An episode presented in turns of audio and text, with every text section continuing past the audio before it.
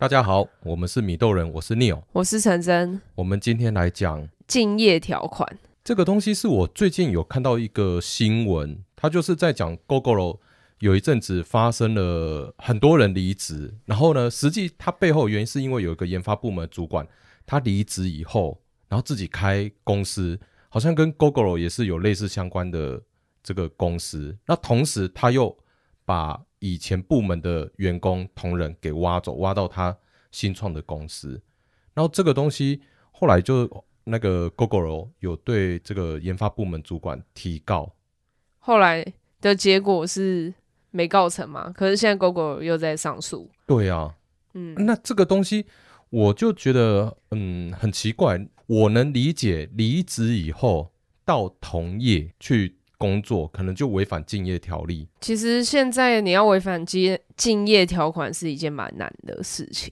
竞业条款要成立会有五个关键要素。我讲通常公司做不到就只有一个，因为公司都会乐乐等，就是给你要求一大堆啊，说哎不能去什么什么产业公司，然后不能在什么什么地区、什么时间点内不能做，你要赔多少钱？假如你违法的话要赔多少钱？可是。公司从来没有给你补偿金，那这也是为什么最近这些竞业条款相关的案件没办法成成立的原因，因为他要求你一大堆，可是问题是，那你不能做这些，你不就断生路？那公司也没给你钱呢、啊，觉得很奇怪。就是我员工感觉好像我就是不能入错行，或者不能入错公司。但我一入入那公司，好像我终身都要在那边服务，要不然我离开了我就不能生存。其实我觉得这只是资方协爽的啦，你真的要成立很难。那像很多外商公司，他们做法叫 Garden Leave，那就是你也是可以转换到同业或是竞争对手。但你中间会有三个月是不能直接转换，然后公司会付给你三个月的全薪。你讲这个是在国外吗？外商，台湾，台湾的外商，呃，大外商会有这样的状况，大外商高阶职位会有三个月 garden leave，因为它就是保障说，哎，这些客户三个月没跟你联络的话，应该粘着度也都没了。第一个好，离职到同业。呃，要违反竞业条例，你可能有五个五个重点，可是最后一个就是补偿这件事，公司很难给啦。然后补偿金到底要多少？至少要你月薪的一半。比如说你月薪是五万块好了，那每个月要给两万五。要给多久？给满一年。哦，那很多公司根本不可能啊。对啊，哎、欸，假如我有这个钱的话，那多好啊！我我就躺着在家里活也不错，或是我偶尔去打打零工，我也可以过很开心啊。可是问题是，公司根本不可能给你这一笔钱，这一点根本就不可能成立啊。对啊，哦，那好，那这个违反呃这个去同业哦，去到同业工作违反竞业条例，那就第五点不能成立嘛。好，那第二个就是这个新闻里面他提到是那个研发部门的主管他自己成立公司，跟老东家好像有对打到，那这个离职创业，这也会违反竞业条例吗？看说你有没有带客户走吧，就你不要把资料，不要把客户带走，没事。那假如说有些人会说啊，可是我做业务，我手上都有客户啊，这些客户是不是因为你个人到新的公司然后再去发展的？那这样当然就没有问题。可是我看这个新闻里面这一位部门主管他是做研发的啊，啊做研发的，对啊，他再开一个同业哪有差？而且他应该是研发新技术吧，他也不是把 Google 的的资料还是什么呃一些技术直接带走啊。这新闻里面是没有看到啦，所以不确定他有没有带走什么。但是我只是觉得说，好，我是一个研发部门的主管，嗯，我在老东家，我研发曾经研发过的东西，那当然就老东家的对的产品嘛。那我自己可能有别的想法，别的 know how，那我出来创业，我当然。创新的东西，那其实其实你真要去告，我觉得很不必要了，就是很奇怪。哦、你是说 Gogoro 去告这个研发？对，假如说今天他不是把旧的东西带出来，然后比如说，哎、欸，可能前以前的东西再呃加以改良的话，而是他再去创造一个全新的，嗯、那我觉得当然这样子去告当然很不合理。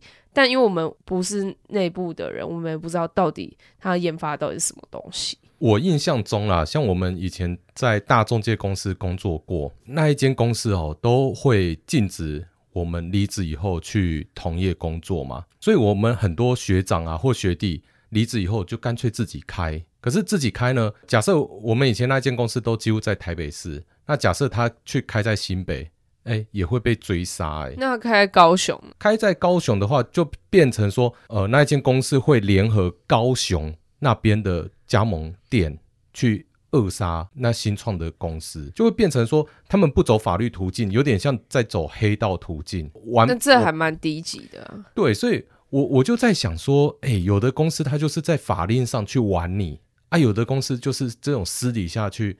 去搞你，呃，那我只能说你就是入错公司，这就很像你遇到恐怖情人啊。呃、对对对，恐怖情人，对啊，他就是不会放过你。可是不是每个人都会遇到恐怖情人，所以慎选公司真的很重要。就是我觉得你在换公司前，你可以先去 Google 看一下这间公司以前有没有出过什么事情，风评如何。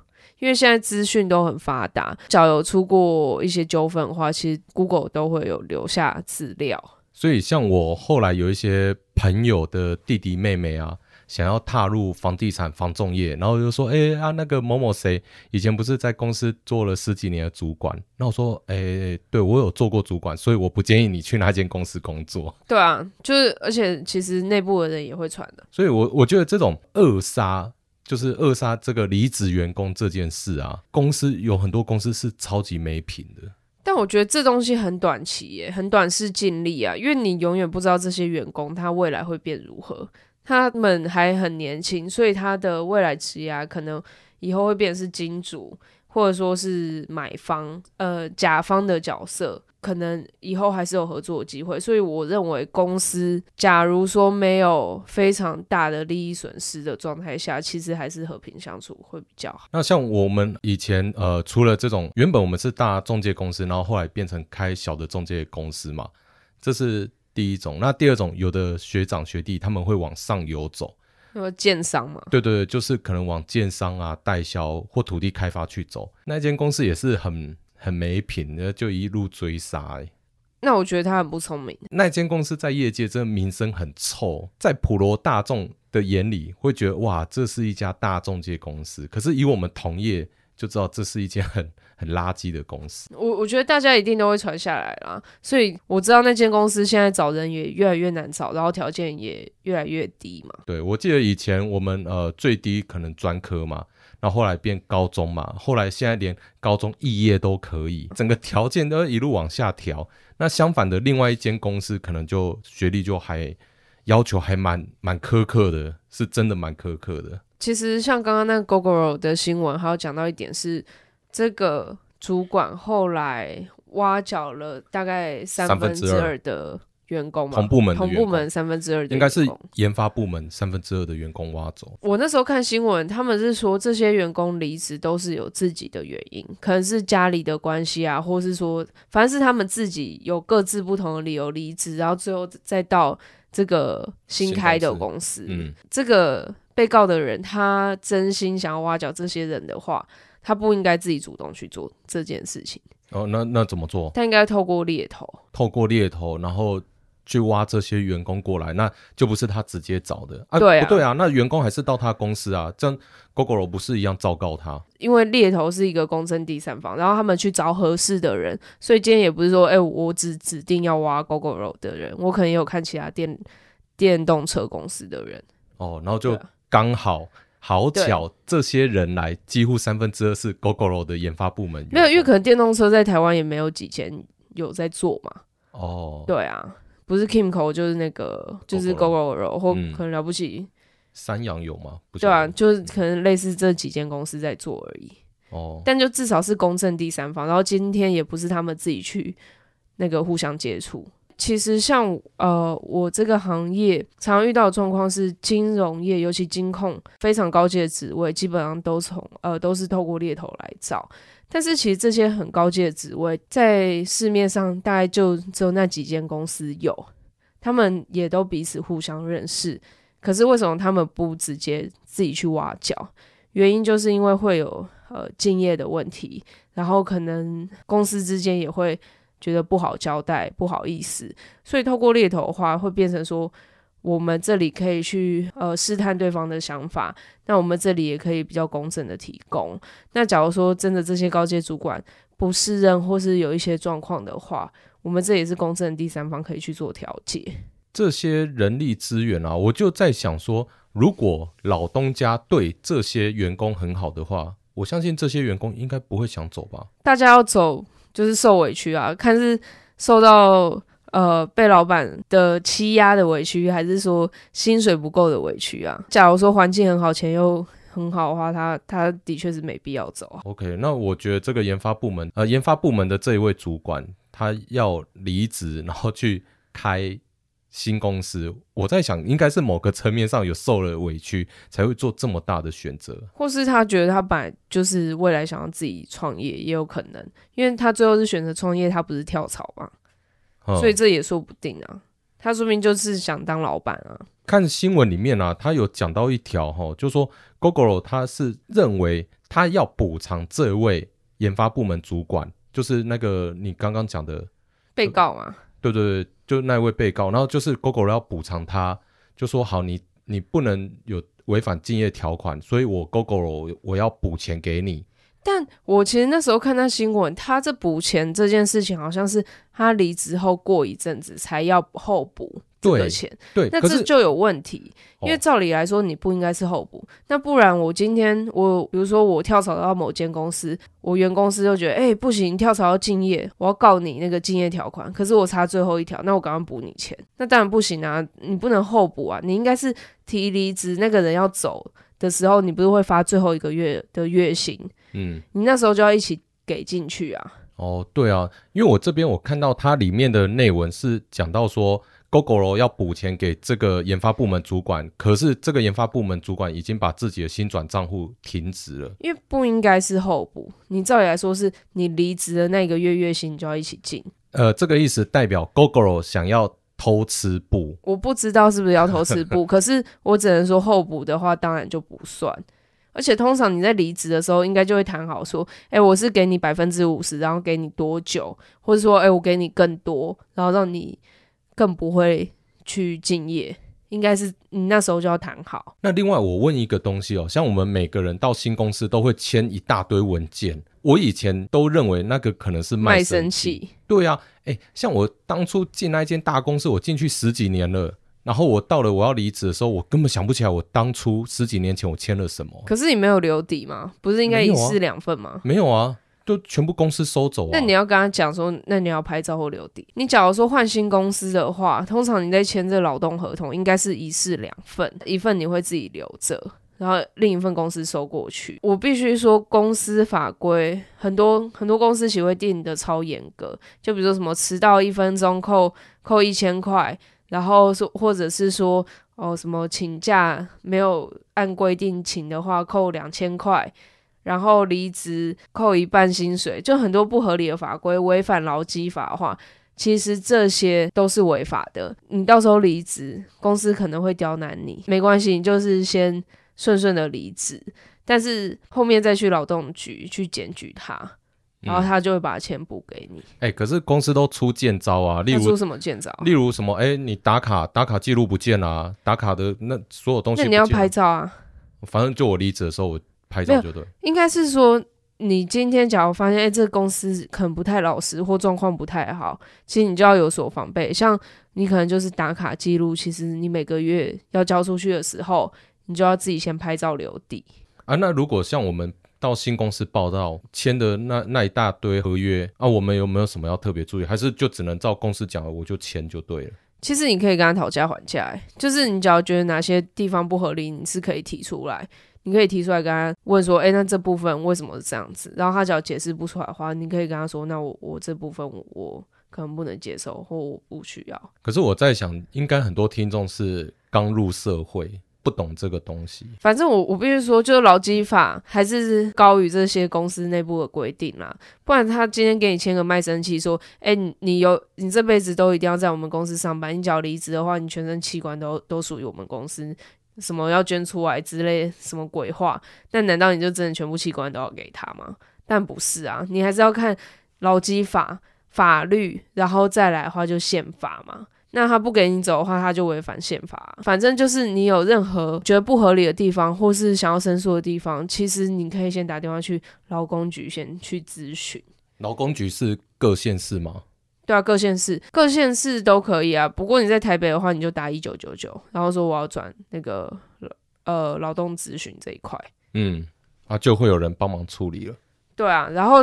他假如说是要那种乱扣钱的话，你也不用在那里跟他争论，他他要扣就先给他扣，反正最后你去劳工局检举，他最后都要补给你。所以现在劳工的保障应该算蛮大的，至少台北市是这样子，我不知道其他县市有没有做到那么积极。哦、你在一九九九通报的话，都会留记录，嗯，所以就不会被吃案了，不会被吃案。接下来我们刚是讲到那个呃研发部门主管去挖。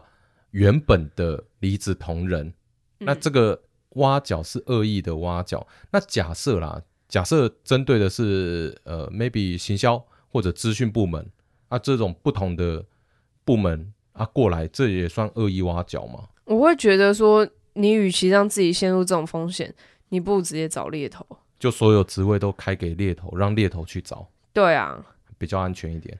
对啊，除非说，哎、欸，你今天找其他公司，那当然完全没事嘛。跟你讲说，哎、欸，有可能也会碰到前东家，那你给猎头去找，你也不需要说，哎、欸，我一定要找那种中高阶的猎头公司，你可以去找那种很便宜做派遣的那种，呃，算人头的猎头公司，刚刚谈谈专案啊，或什么之类的。哎、欸，我想了解一下哦，人力派遣公司到底是他们帮求职者找的职缺，就只是派遣工吗？还是他他要写人力派遣工了，不然啊，不能是正职员工吗？正职员工通常应该是说公司会分工，有些可能某个部门或是某一间公司，他就专门负责派遣，然后这集团另外公司他就负责正职。那正职的话又分初阶跟中高阶啊，那干嘛分那个派遣的出来？一般的公司行号，嗯，为什么要用派遣人力？因为他今天好，呃，通常。会用派遣，蛮大部分是外商。那外商用派遣原因是因为他们公司也不一定真会长久在台湾发展，可能看状况不对，他就撤撤离台湾。那撤离台湾的话，这些派遣员工一年一签，那时间到了，你不要续签就没事，你也不用付给他资遣费啊，那就省很多啊，而且你也不用给他福利啊。嗯，一般如果说有人哦，就说我们的听众假设去了一间公司，然后他真的。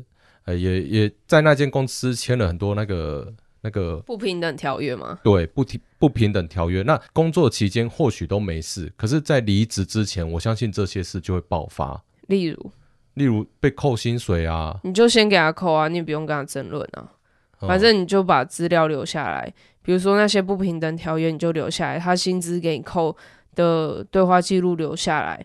那你之后去劳动局，你就把这些记录都给劳动局。反正该属于你的钱就是会还给你。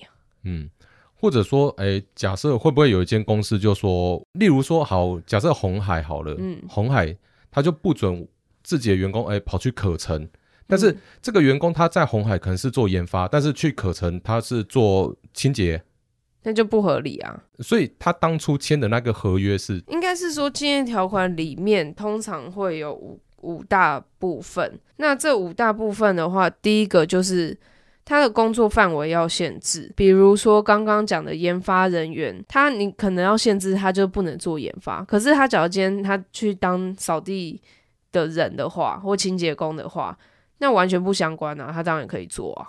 然后第二个是期间要合理，一般来说两年算是合理的，就。你两年内不能到敬业这件事情是合理，可是你不能说，哎、欸，你这辈子不能再去敬业，那当然不合理啊。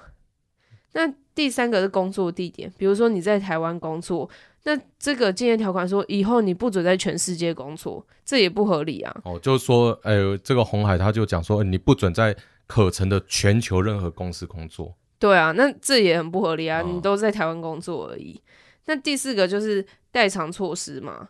就比如说，他因为这样子的竞业条款，他的机会选择变很少，那公司是不是有呃补偿金可以给他？就我刚刚讲的，比如说他可能就给你股票或给你钱，那再来就损害赔偿嘛。损害赔偿的话，就是说，假如没有遵守合约的话，要赔多少钱，他也要写清楚啊。所以要符合这几点才算数。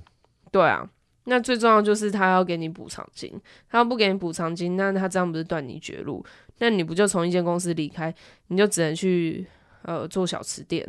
嗯，对啊，去卖鸡排，对啊，而且还不能去，名字还不能取台积电，对啊，这这就很不合理嘛。所以应该是说，今天你假如说签了这些不平等条约，你也不用担心。那第一个离职，你最容易遇到的状况就是他要扣你薪水，你就先给他扣，反正你把资料都留齐，他扣你薪水的证据，那些不平等条约你都截图下来。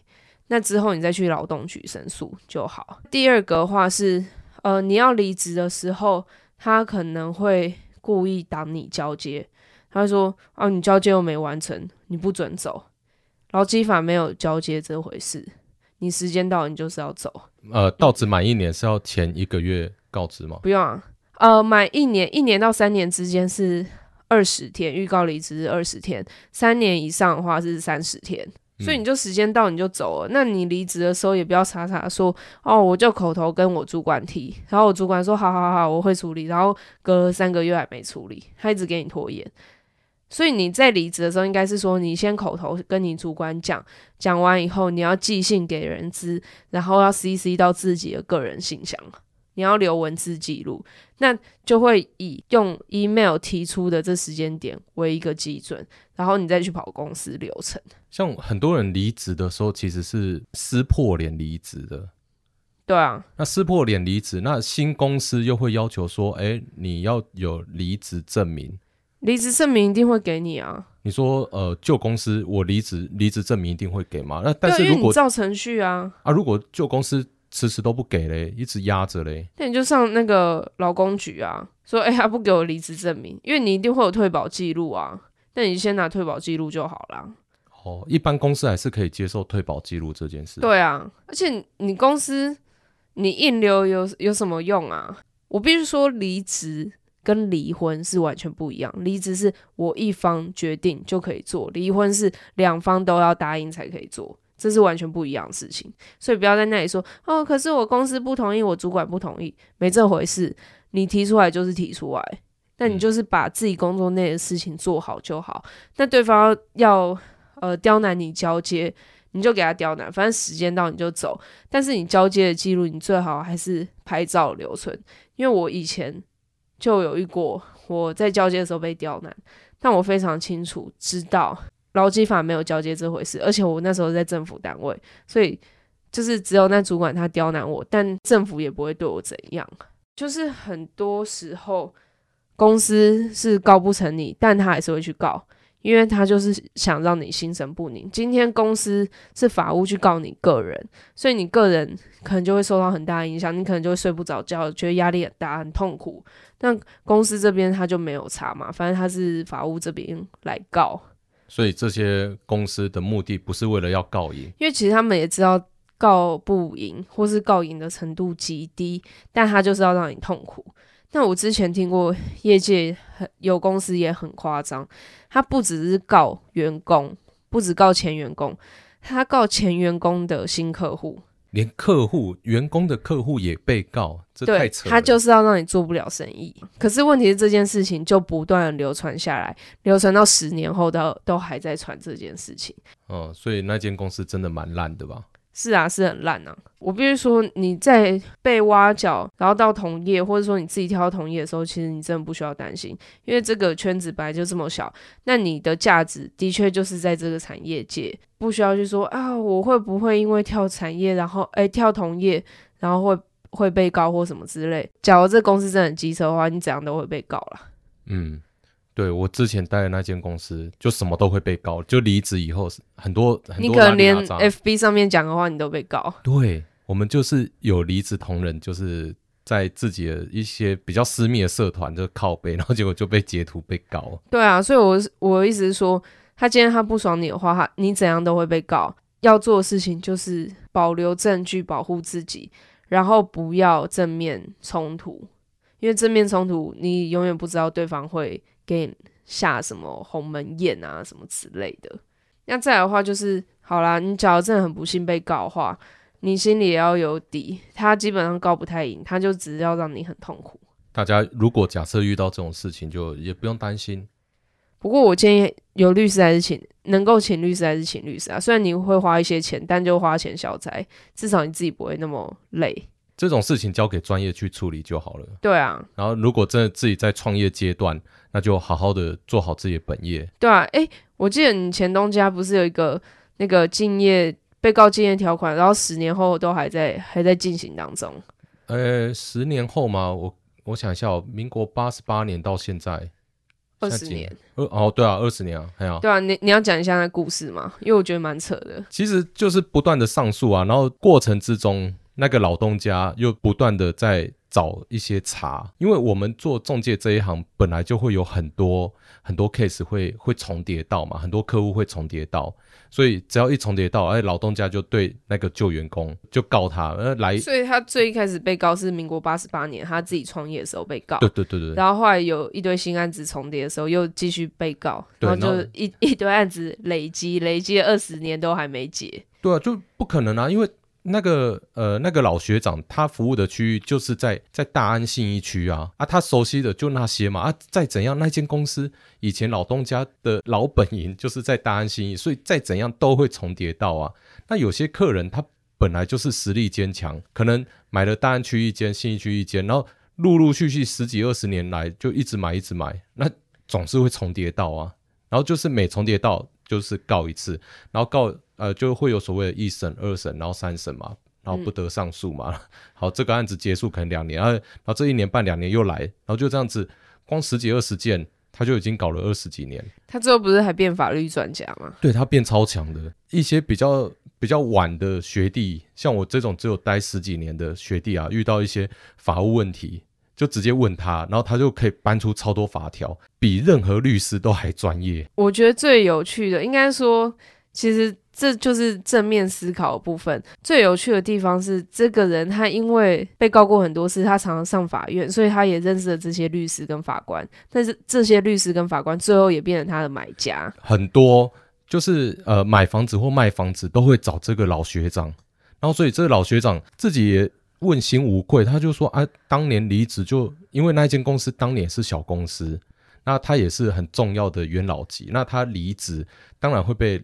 老东家给针对嘛，但是他也问心无愧，他说他当年也没有也没有偷走资料啊，就只是有些客户真的服务得很好，就老是跟着他。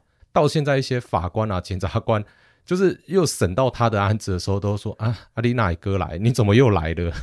对啊，就变成有点像法庭的常客。他去其实都已经很简单，他什么地状啊、写状子，他超会，所以他就只有最一开始的一件两件，哎。反正就个位数那几件，他比较痛苦。可是过了以后，他发现哦，超简单的嘛，很多事情复制贴上就好了。对啊，而且也习惯了。对，他后来习惯了，十几二十年来他都习惯了。很多呃，像他当年第一个案子的法官，后来退休了，然后自己开那个律师事务所，然后后来也是变成他很好很好的老客户。